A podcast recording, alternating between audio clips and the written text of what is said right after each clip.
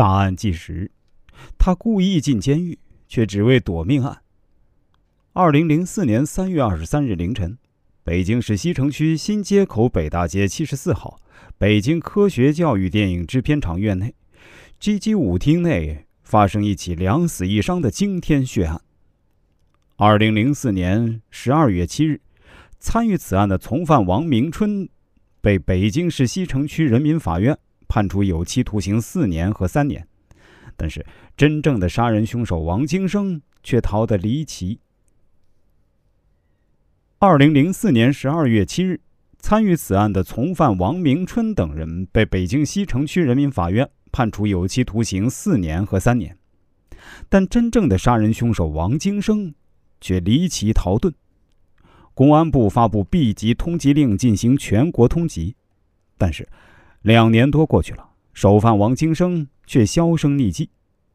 二零零五年六月二十七日，江苏省昆山市人民法院对一起盗窃案的被告人尹松超作出判决，以盗窃罪判处尹松超有期徒刑一年两个月。但就在尹松超入狱服刑后一次与监狱管教的谈话中，尹松超的一席话却让监狱管教人员吃了一惊。这个名叫尹松超的盗窃犯，正是公安部通缉的 B 级逃犯王京生。二零零五年九月十四日，化名尹松超的王京生被押解回京。二零零六年十二月二十日，王京生被北京市高级人民法院终审判处死刑，并被执行枪决。王京生，一九七八年三月二日出生在宁夏回族自治区银川市。之后随父母定居在北京市海淀区。他的父母都是普通工人。父母之所以给孩子起名王京生，是希望孩子能够有着京城孩子那份高贵的血统和荣耀。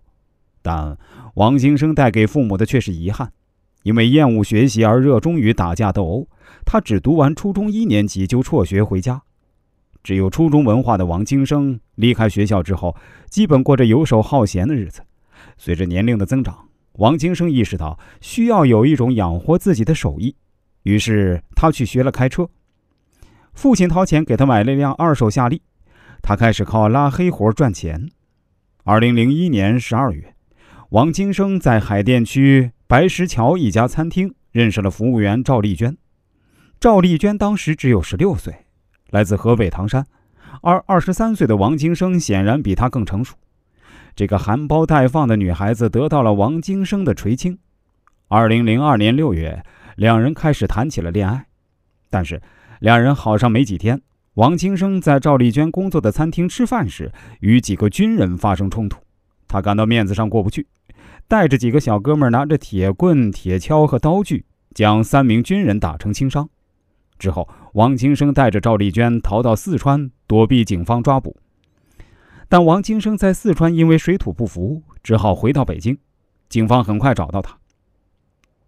二零零三年三月二十日，王京生被北京市海淀区人民法院以故意伤害罪判处有期徒刑十个月。二零零三年九月，王京生从看守所里出来之后，把赵丽娟带到家里同居。二零零三年十一月，为了更体面的多赚一点钱，王京生卖掉那辆二手夏利车。抵押贷款购买了一辆红旗轿车，继续他拉黑活的生意。之后，为了生活方便，王金生租了一间地下室，和赵丽娟一起住了进去。